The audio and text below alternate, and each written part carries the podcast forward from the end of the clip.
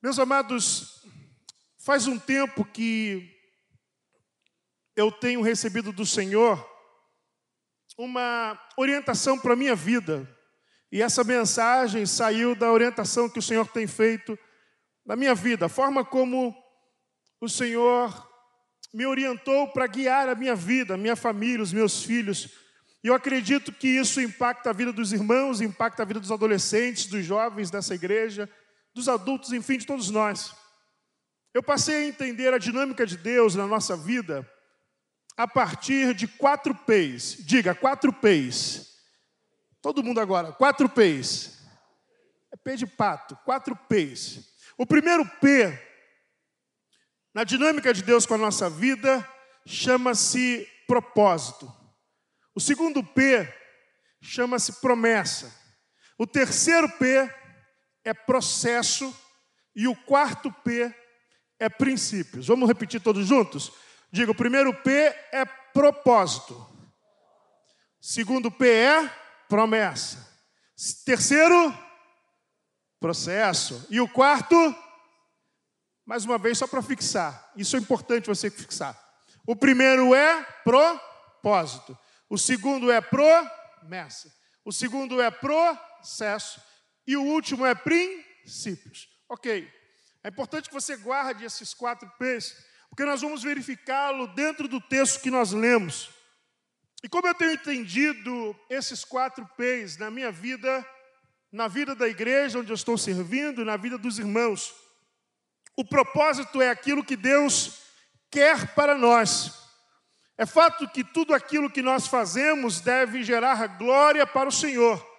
Mas quando eu cumpro o propósito de Deus na minha vida, eu estou glorificando, eu estou o adorando todas as vezes que nós cumprimos aquilo que o Senhor espera que nós cumpramos, nós estamos adorando e glorificando quem Ele é. Então, o propósito é aquilo que Deus quer para nós. A promessa é aquilo que Deus revela sobre o que nos dará. Eu vou explicar já sobre isso. O processo é um meio, diga meio. Diga mais forte, meio é o meio como Deus nos conduz para o que Ele quer para nós. E os princípios é aquilo que nós cumprimos para vivermos o que Deus tem para nós. Eu vou explicar isso para você de uma forma ilustrativa. Tudo que Deus faz, Deus faz a partir de um propósito.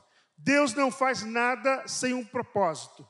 Todas as coisas que foram criadas, eu, você, e todas as coisas visíveis e invisíveis foram criadas com um propósito, porque Deus, ele só trabalha a partir de propósitos. E no texto que nós lemos, existem versículos que apontam para esse propósito. O versículo 11, o Senhor vai dizer: Eu é que sei que pensamentos tenho a vosso respeito. Pensamentos aqui, a palavra traduzida para pensamentos no hebraico é planejamento. Nós acabamos de cantar aqui que ninguém pode impedir o plano do Senhor. Quantos creem que o Senhor tem planos que não podem ser impedidos? Diga amém. Você crê que o Senhor tem planos que não podem ser impedidos? Então Deus está dizendo: Eu é que sei os pensamentos ou o planejamento que eu tenho a vosso respeito diz o Senhor. Isso fala para mim e para você que Deus, ele tem pensamentos a meu respeito e a seu respeito. Nós estamos aqui num domingo à noite, estamos celebrando ao Senhor, mas eu quero te alegrar e te motivar com isso. O Senhor tem pensamentos ao seu respeito, Deus está pensando e planejando alguma coisa acerca da sua vida, do seu futuro, da sua família. Alguém crê? Deus está planejando algo. Deus tem um plano. Eu vou repetir: Deus tem um plano. Talvez a sua vida não esteja dando muito certo. Você está aqui essa noite. Eu quero dizer a você: Deus tem um plano para você. Há um propósito estabelecido por Deus, e Ele está dizendo: sou eu que sei. Eu é que sei os planos, os pensamentos que eu tenho ao seu respeito.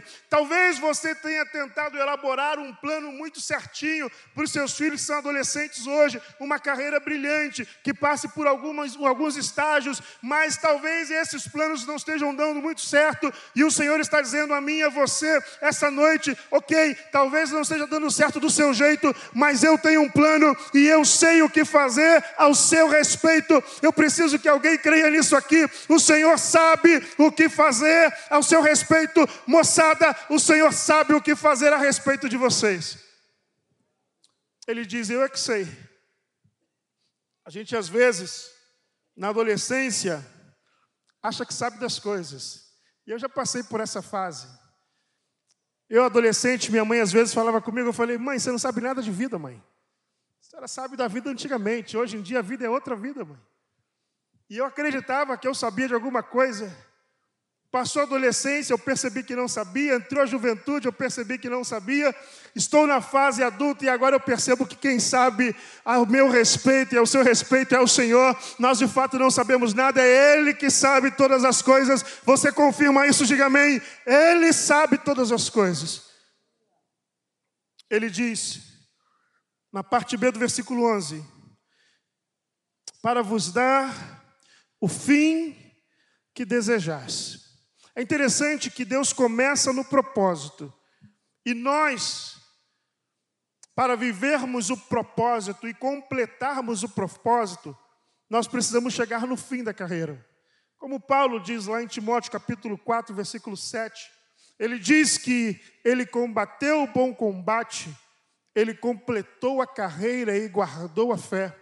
Para nós, o propósito está completo quando nós chegamos ao final da caminhada. Então, o cumprimento do propósito aponta para o fim. No tocante a Deus, o cumprimento do propósito ou propósito é o estágio inicial. Deus começa pelo propósito, nós encerramos no propósito. Então, para que você entenda de forma ilustrativa, é o seguinte: imagina que Deus vai fazer. Qual é o seu nome, meu amado? Rony. Rômulo. Deus vai fazer o Rômulo. Já é casado, Rômulo? Quantos filhos? Nenhum? Então, Deus vai fazer o Rômulo. O que você faz, Rômulo, na vida? Você é fotógrafo. Deus vai fazer o Rômulo. E aí, o propósito de Deus para a vida do Rômulo. Rômulo será fotógrafo. E no futuro vai ser o quê? Dono de agência, amém. Dono ser. Amém? Ah, ok. De repente tu não quer. Rony Rômulo, sai Rony, é o Rômulo. O Rômulo será dono de uma agência poderosa. Esse amém foi forte, hein, irmã? Tá ligado? Poderosa, um poderoso fotógrafo, um profissional de ponta. Amém, Rômulo? Tá bom assim? Rômulo vai casar com com a, com, a, com quem? Rômulo vai casar com a Ana, é que eu estou criando um propósito aqui. O Rômulo vai casar com a Ana. Amém, Ana? Amém, Ana? Tá ligado? Fica ligado aí, Ana, me ajuda. O Rômulo vai casar com a Ana.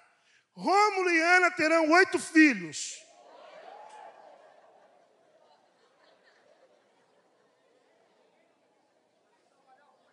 Eu estou criando aqui. Haja foto. Haja foto. Tá bom, vão ter cinco só. Cinco filhos. Vão servir ao Senhor na Maranata do lote 15. Vão ser referenciais da sociedade. Vai recebendo aí, Rômulo, estou profetizando. Vai ser tremendo, vai ser tremendo. Terá uma família linda, terá filhos saudáveis, vão crescer, o seu nome será engrandecido na terra. Deus criou o propósito. Eu disse que Deus não faz nada sem um então, antes da promessa vem o propósito. Deus cria o propósito. Deus vai lá nos pais do Rômulo, Deus vai no Rômulo, Deus vai na Ana e diz: Eu te farei um grande homem. Eu vou te tornar grande nessa terra. Você será poder. Aí o Rômulo chora, não acredita. Será que sou eu mesmo? Vai, é você mesmo. No momento que Deus está falando com Rômulo e fazendo isso que a gente conhece como promessa, Deus não está olhando para o Rômulo, Deus está olhando para o propósito que ele criou. Ou seja, O que Deus está dizendo que vai fazer com Rômulo já está pronto. Três pessoas acreditaram, eu vou repetir. O que Deus está dizendo que fará na vida do Rômulo já está pronto. O propósito vem antes da promessa.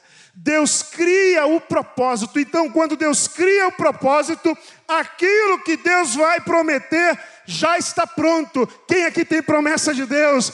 Aquilo que Deus te prometeu já está pronto.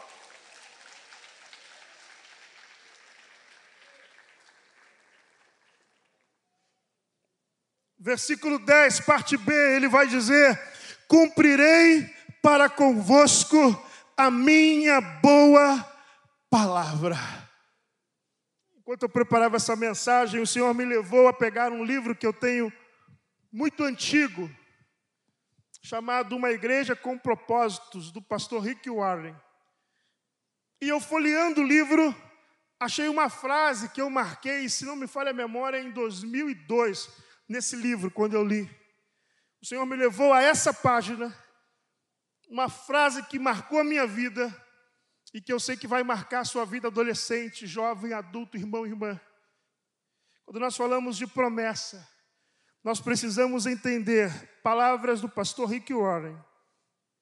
Para onde quer que Deus te mande, Ele proverá. Eu vou repetir. Para onde quer que Deus te mande, Ele proverá. Isso significa que para onde quer que a sua promessa esteja te levando, o Senhor será o seu sustento. Para onde quer que a sua promessa esteja te encaminhando, o Senhor proverá para a sua vida. Para onde quer que a sua promessa esteja te conduzindo, o Senhor será o seu provedor. Eu não sei se você recebeu uma promessa de estudar na escola particular mais cara do Rio de Janeiro, mas se Deus tem essa promessa contigo, Ele vai te sustentar nesse lugar. Eu não sei se o Senhor disse disse que você sairá do país, mas se Ele falou isso contigo, Ele vai te sustentar, porque para onde quer que Ele te leve, Ele proverá. Ele promete e Ele não só cumpre, Ele sustenta. Quando eu era adolescente, assim como vocês, eu recebi uma promessa de que eu iria pelas nações. Eu morava em São João. Alguém conhece São João? No Rio, não, irmão. Morava lá em São João, em Éden, no paraíso. Um ótimo lugar para passar férias agora de janeiro. Tem lá uns. Tem casas do Airbnb em Éden para você passar com a sua família. Isso aí, só lugar bom. E Deus falava assim: Vou te levar pelas nações. Eu olhava assim, aquele trem. Eu falo trem porque minha mulher mineira manda em mim, eu peguei o trem. Eu olhava e falava assim: vai me levar pelas nações. Eu não tenho dinheiro para ir na central do Brasil. Como que eu vou na nação? Que nação é essa que eu vou? Família pobre. Eu dizia que era o 3P, preto pobre com promessa. falei, como que eu vou em nação? Não tem condição de nada. A gente não passa necessidade, mas é apertado aqui em casa. E Deus falava isso, e Deus confirmava algumas vezes isso. E minha mãe dizia isso para mim. Para mim não fazia muito sentido isso. O tempo foi passando, eu completei 20 anos. O pastor da minha igreja, o pastor Túlio Barros, Assembleia de Deus de São Cristóvão, ele chegou para mim e falou assim: Meu filho, você vai para a África. Eu falei, logo África, só porque eu sou preto tanto lugar para ir. África, pastor. E aí ele não riu, ele olhou sério para mim. Estou falando sério com você, Léo. Você vai para a África. Eu falei, amém, pastor. Eu sou desde a adolescência. Mas está difícil para mim, pastor. Aí ele falou, não, você não está entendendo. Veio uma equipe de missionários americanos aqui na igreja, te viram ministrando e querem que você vá participar com eles de um projeto missionário em Gana. Eles já pagaram a sua passagem, já pagaram a sua hospedagem, você só tem que tirar o seu visto amanhã e embarcar para a África, semana que vem. Eu parei e falei assim: Isso é sério, pastor? Ele é sério. Eu falei, pastor, na África macumba é de verdade, pastor. Eu não estou muito crente para ir para a África, não. Aqui a macumba é negócio de galinha, lá o negócio é sério. E ele falou: Não, você vai. Eu estava indo para casa e falei assim: Meu Deus do céu, como que vai ser esse negócio? Aí eu falei assim: Senhor, eu preciso que o Senhor coloque unção. E eu lembrava de todos os pregadores e pessoas que eu admirava: coloque unção dessa pessoa em mim, coloque a eloquência daquela pessoa em mim, coloque isso da outra pessoa em mim e tal, e aquela coisa toda. Quando eu cheguei no portão da minha casa, Deus disse assim: Eu não vou fazer nada disso com você. Não vou te dar unção do fulano, não vou te dar a eloquência do ciclano, nem vou fazer que você seja parecido com Bertrano. Ele disse, e eu, eu, eu, lembro de alguns nomes que eu falei, T.D. Jakes, que é um pastor americano que eu gosto, falei, coloca aí a graça do T.D. Jakes, falei Billy Graham, que é um grande evangelista, falei Túlio Barros, que era o meu pastor, falei, Senhor, faz um supletivo, joga em mim. E Deus falou assim, nada disso. Deus falou, se eu precisasse de dois T.D. Jakes, eu teria feito dois T.D. Jakes. Se eu precisasse de três Billy Grahams, eu teria feito três Billy Grahams. Se eu fiz um Leonardo, é porque eu preciso de um Leonardo.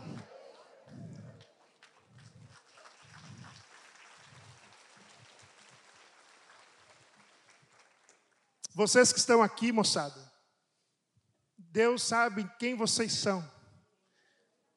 E Ele vai sustentar a promessa que Ele fez para vocês. No dia de embarcar, todo o dinheiro da minha vida eram 25 reais. Aí eu estava mexendo na gaveta assim, minha mãe falou assim: O que, que você está pegando aí? Eu falei: Não, vou levar esses 25 reais, dá que acontece alguma coisa lá.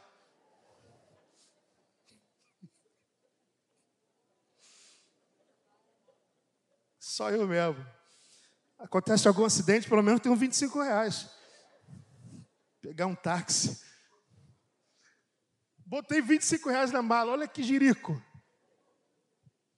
Pois bem, meus irmãos, eu fui para a África, estive lá durante um período, depois nós fomos para a Suíça, estive lá durante um período, cheguei no Brasil, e aí voltando para casa, para São João, eu botei a mão no bolso, lá estavam os 25 reais. Não gastei um centavo. E Deus disse para mim: se eu prometo, eu sustento. Você está entendendo isso aqui? Se Deus te prometeu, Deus te sustenta. Se Deus te prometeu, Deus te sustenta. A promessa não vai cair porque você não tem recurso. Se Deus te prometeu, Deus proverá na sua vida. Alguém crê nisso aqui? Alguém recebe essa palavra? Se Deus te prometeu, Deus proverá na sua vida. Terceiro, processo. Deus criou o pro Deus criou o pro propósito. Deus veio aqui e fez a promessa. Eu não sei se é só comigo, que de repente eu que sou meio desengonçado, ou se acontece com você. Mas comigo já aconteceu diversas vezes. De eu receber uma promessa de Deus. Você vai arrebentar a boca do balão, as coisas vão dar certo para você. Você vai sair dessa pindaíba e tal. No dia seguinte, dá tudo errado. Já aconteceu com mais alguém aqui ou só comigo mesmo que sou azarado? No dia seguinte, Deu tudo errado. Eu falei, Deus, acabou a bateria, hein? Porque deu errado. O Senhor falou que ia me dar bem e estou me dando mal. Esse momento é o momento em que começa o processo. O processo é o meio. O processo não é o fim. O processo é o meio. É o meio que te liga da promessa ao propósito. É o processo, o terceiro P. Então, nesse processo, acontecem diversas coisas que, se nós pudéssemos, nós mudaríamos. Só que na promessa que nós lemos do Senhor aqui em Jeremias capítulo 29, ele diz: Eu vos darei o fim, diga o fim. Mas se nós pudéssemos, nós tomávamos de Deus o meio. Fala a verdade, se você pudesse sofrer menos, você não sofreria, não? Se pudesse ter um pouquinho mais de dinheiro, fala aí. Se precisasse, se pudesse, oh Deus, só um cabelinho melhor. Amém? Um pouquinho mais magro, Deus. Um pouquinho mais magro. Tem alguém aqui comigo? Ai, Deus barrigudinho, glória a Deus. Não tenha vergonha da sua barriga, não, meu irmão. Um homem sem barriga é um homem sem história.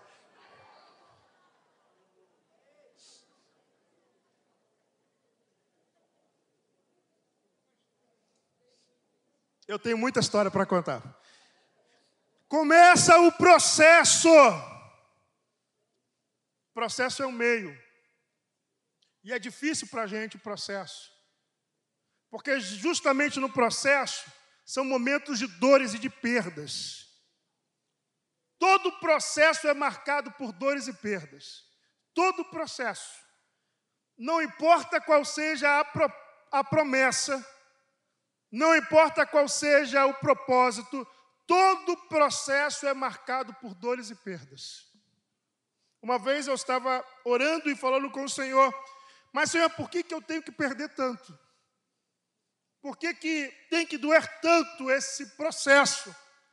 Por que, que é tão difícil para mim? Por que, que parece que para as outras pessoas não é tão difícil? Mas para mim parece que o negócio é hard. Parece que para mim as coisas, sei lá, Deus, não entendo. Por que, que eu não posso continuar tendo aquilo? Por que, que eu não posso continuar tendo aquilo outro? Por que, que eu não posso ter uma vida normal? Por que, eu não posso? Por que, eu não posso? E por que eu não posso? E Deus me disse numa dessas minhas orações: há coisas que eu tiro da sua vida no meio do processo, para não te perder no fim do processo. Há coisas que Deus tira no meio, que é para não te perder no fim. Porque se o seu coração chegar no fim como ele está, aquilo que você pediu a Deus pode te roubar de Deus. Há coisas que Deus tira no meio para que essas coisas não te, não te tirem de Deus no fim. Por isso que o processo é tão doloroso, porque é o momento em que Deus vai tirando da gente. E enquanto eu preparava essa mensagem, eu me lembrei de um livro que eu li, mas eu não lembro o nome do livro, senão daria dica para vocês. Mas no livro tem uma história verídica, que é a história de um escultor americano. Ele foi contratado para fazer o busto de Abraão Lincoln. Busto é aquela escultura, geralmente do, da, da, do peito para cima. Ele ia talhar aquilo numa pedra colocaram a pedra numa praça pública, em cima de um suporte, fecharam um pouco ali para que ninguém visse o trabalho que ele estava fazendo, seria uma surpresa para aquele local, para aquela região. Mas um menino todos os dias passava por ali, indo para a escola, ele olhava entre as frestas e via o homem trabalhando na pedra, quebrando a pedra, batendo, batendo, e todo dia ele tinha curiosidade de ir ali para ver. Até que chega o dia da inauguração daquela praça com um busto do ex-presidente Abraham Lincoln.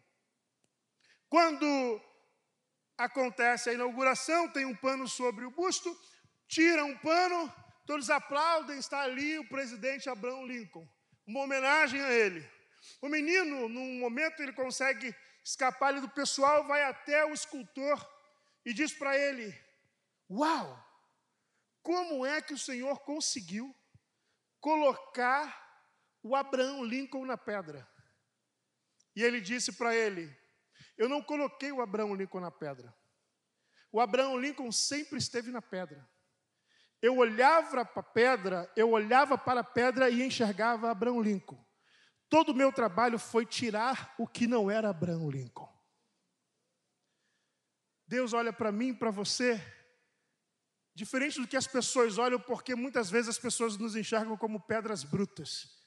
Mas Deus foca o olhar naquilo que você é, na sua identidade, e vai retirando de você e de mim tudo aquilo que não faz parte de nós e que nos atrapalharia de chegar ao propósito que Ele estabeleceu para a nossa vida. Por isso que o processo é um momento de dores e de perdas, é porque o Senhor está nos limpando e está removendo aquilo que pode atrapalhar o processo, aquilo que pode atrapalhar o propósito, mas não tenha medo, permita que o Senhor vá tirando aquilo que não lhe ajudará ao fim do processo, porque Ele sabe exatamente tudo que eu e você precisamos. O salmista diz no Salmo 23: O Senhor é o meu pastor e. Essa é uma consciência que nós precisamos despertar. É uma difícil lição a ser aprendida. De que Deus é o meu pastor e que eu não tenho falta de nada. Alguém vai dizer, mas pastor, falta muita coisa para mim, e eu já disse isso também. Mas Deus, na verdade, falta muita coisa para mim. Até que ele disse: para esse momento, você tem o que eu entendo que você precisa ter.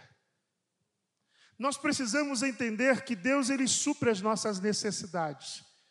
A grande questão é que muitas vezes nós queremos que Deus supra as nossas expectativas.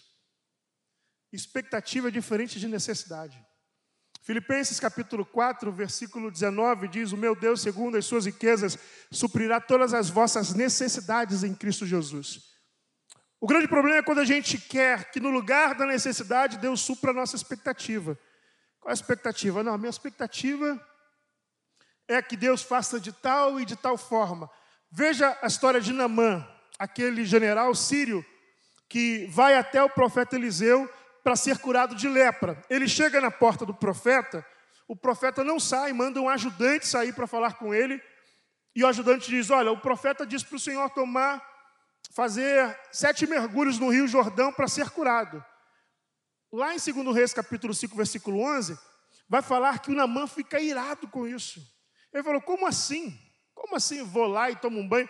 Não, eu esperava que ele saísse que me recebesse, que levantasse as mãos, que fizesse uma oração e que aí impusesse a mão sobre a minha enfermidade e eu fosse curado. Ou seja, Namã tinha uma expectativa e no momento em que a resposta de Deus não foi de acordo com a expectativa dele, ele falou: Eu vou embora, não quero.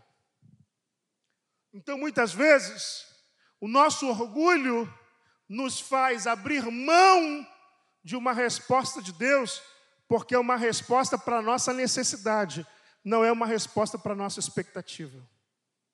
Cuidado com isso. Você já viu aquela história de uma enchente, que o camarada sobe no telhado e as pessoas passam para ajudar, ele fala assim: Não, Deus vai me salvar. Já ouviu essa história? Aí passa o cara com um bote, vamos embora, rapaz. Não, Deus vai me salvar. Passa um outro barco, bora, rapaz, Deus vai me salvar. Por último, um helicóptero. Bora, moço, agarra essa corda aí, não, Deus vai me salvar. Morreu, idiota. Chegou no céu e falou assim: Deus, eu esperei que o Senhor me salvasse. Ele falou: Mas eu mandei três lá para te buscar. Mas ele queria que Deus, de repente, abrisse o céu e fizesse assim: Oh, meu filho, segura na mão de Deus e vai. Não, meu irmão. Quando eu recebi a promessa, na idade de vocês, tinha um desenho chamado Fantástico Mundo de Bob. Cadê o pessoal da segunda dose aí? O pessoal que já tomou a segunda dose sabe o que eu estou falando. O fantástico mundo de Bob, é um garoto que fantasiava tudo. Deus dizia assim: você vai ser um grande preletor, você vai pregar para multidões. Na minha cabeça, no meu fantástico mundo de Bob, eu imaginava um Maracanã lotado de gente. Porque tinha umas cruzadas do Billy Grande, uma turma que fazia cruzada aqui no Rio. Eu imaginava um Maracanã lotado de gente. Eu vou contar para vocês de verdade, no Rio não o Maracanã lotado de gente, lotado, lotado, lotado. E aí o coral cantando Aleluia de Handel, Aleluia, Aleluia, Aleluia. E eu subindo num palco, tipo Michael Jackson saindo assim do. Tu acredita nisso? E eu levantando as mãos assim, cadeira de roda voando. Falei assim: receba cura, receba cura. E muleta sendo jogada era como eu imaginava que ia ser. Muito idiota, né? Mas essa era a minha expectativa. Até que um dia Deus disse: Não, meu filho, não é assim não. A multidão pela qual você vai falar é a multidão que vai ser na contagem de pessoas. Tem horas que você vai falar com cinco pessoas. Tem horas que você vai falar com duas pessoas. Tem horas que você vai falar com dez pessoas. Tem hora que você vai falar com uma pessoa. E aí ele falou assim: pare e pense, para quantas pessoas você já falou do meu amor? Eu falei, eu não consigo contar. Ele disse, essa era a multidão que eu te falei. É que a nossa expectativa às vezes é muito fantasiosa. Nós precisamos entender que Deus ele vai cumprir sim, mas não baseado nas nossas expectativas, mas baseado na sua promessa e nas nossas necessidades. Você entende isso? Diga amém. Último. Deus foi lá, criou o propósito, fez a promessa, guiou a gente no processo. E o processo é doloroso, é difícil, não é fácil, não é fácil mesmo. Não é fácil e nunca será fácil. E deixo só consolar o coração de vocês, nunca fica fácil. Sabia que não ia ter amém agora. Mas para a gente vencer o processo e alcançar o propósito, nós não podemos quebrar os princípios que Deus estabeleceu. Tem um pastor Dário Brunet, eu gosto de uma frase dele, ele diz: Quem cumpre princípios, vê Deus cumprindo promessas. Adolescentes, jovens, irmãos e irmãs, não quebrem os princípios de Deus. Nunca quebrem os princípios, porque são os princípios que te levarão ao propósito. Não é simplesmente o processo, é durante o processo não quebrar princípios. É durante o processo não negociar a palavra do Senhor. E o que são os princípios, pastor? São limites que Deus coloca na nossa vida para que nós possamos ser bem-sucedidos. Alguém pode pensar que os limites de Deus são travas para a nossa vida. Quando a gente é mais novo, a gente pensa isso. Mas veja bem o que Deus faz lá no jardim do Éden. Deus constrói um jardim coloca o homem no jardim e dá ao homem todas as árvores que estão no jardim. Diga, todas as árvores. Deus dá todas as árvores. E Deus vai dizer para o homem: você pode comer livremente de todas as árvores que estão no jardim. Eu duvido que o homem conseguia contar quantas árvores tinha no jardim. Eu duvido. Deus diz: você pode comer de todas. Você não pode comer dessa aqui, que é a árvore do conhecimento do bem e do mal. E o que, que Satanás faz? Fez lá no Éden, faz hoje, todos os dias ele faz. Essa árvore que Deus diz para o homem não comer é o limite que Deus colocou. Mas perceba que dentro do limite de não comer uma árvore, o homem tinha quantas árvores para comer? Milhares, mas milhares, incontáveis árvores. Então, o limite de Deus não significa falta de recursos da parte do Senhor. Deus deu para o homem todas as outras árvores. Deus falou: só não vai nessa. E o que, que o diabo sugere para vocês, adolescentes, para mim e para todos que estamos aqui? O diabo tenta fazer com que a gente pense que essa árvore que Deus diz não coma, ela valha mais do que todas as outras árvores que Deus nos deu. O diabo quer fazer com que a gente entenda que essa aqui tem o um valor maior que todas as outras. Não, aquela ali, Deus te deu o quê? Todo o jardim, que nada. Essa árvore ali vale mais que todo o jardim. Tem gente que cai nesse trem. Você lembra da tentação de Jesus? O diabo chega para Jesus e a primeira tentação é: se tu és o filho de Deus, ele sabe que Jesus está com fome. Transforma essas pedras em. Transforme as pedras em. Pedra é algo durável. Se isso aqui fosse uma pedra, e eu voltasse daqui a 10 anos, isso seria uma pedra ainda, sim ou não? Se eu voltasse daqui a 100 anos, seria uma pedra, sim ou não? Se eu voltasse, eu não vou viver 100 anos, mas se eu voltasse, sei lá, a 500 anos, isso seria uma pedra sim ou não? Porque é durável, é feito para durar, é feito para ser sempre aquilo. Qual é a proposta do diabo? Para vocês, adolescentes, para mim, para nós, igreja. Pegue isso que é durável e transforme isso em algo perecível. Pegue pedra e transforma em pão. Pão, meu irmão, se eu deixar um pão aqui voltar um ano, é pão? Acabou. Por que, que ele propõe isso?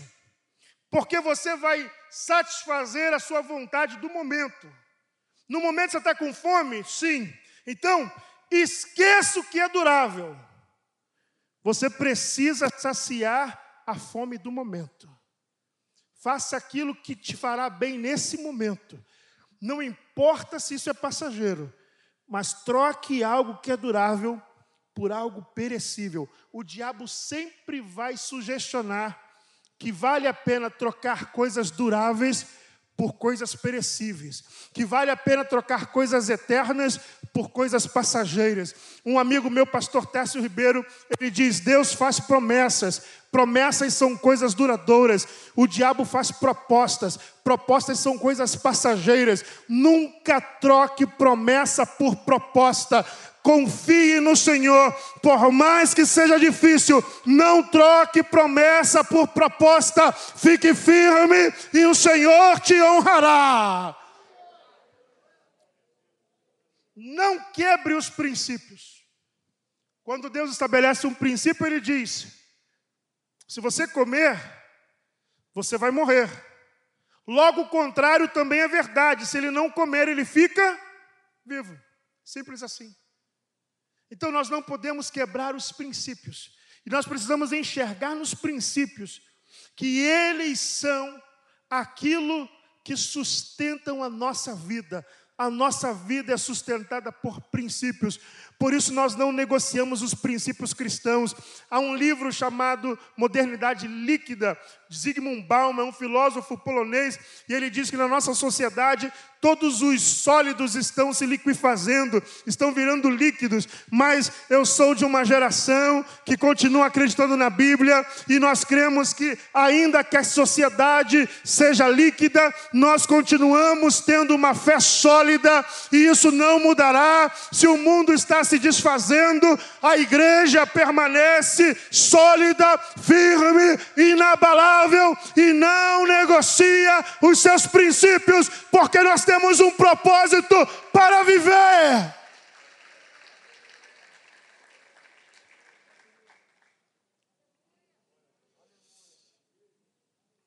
Propósito, promessa, processo, princípio. Para os quatro P's de Deus existe um P do homem, que é chamado pecado. Esse é o P do homem nós pecamos e estamos destituídos, fomos destituídos da glória de Deus. Só que lá dentro do propósito que Deus criou, Deus colocou um cordeiro. Eu vou repetir: dentro do propósito, Deus colocou um cordeiro para você. Deus colocou um cordeiro para mim, Deus colocou um cordeiro para você, Deus colocou um cordeiro para quem levantar a mão agora, Deus colocou um cordeiro para você porque nós não conseguiríamos lidar com a questão do pecado. E Deus entendendo isso, Deus olhando para o pé do homem, para o pecado da humanidade, Deus colocou um cordeiro na nossa história. E esse cordeiro morreu por mim, morreu por você, para nos purificar do pecado. E hoje eu e você estamos aqui, livres. Eu disse livres. Eu disse livres. Podendo viver todas as promessas que Ele fez para nós. E eu quero crer, meu irmão, e eu quero deixar essa palavra no seu coração. Que você saia daqui e se esquecer de alguma coisa, não esqueça disso.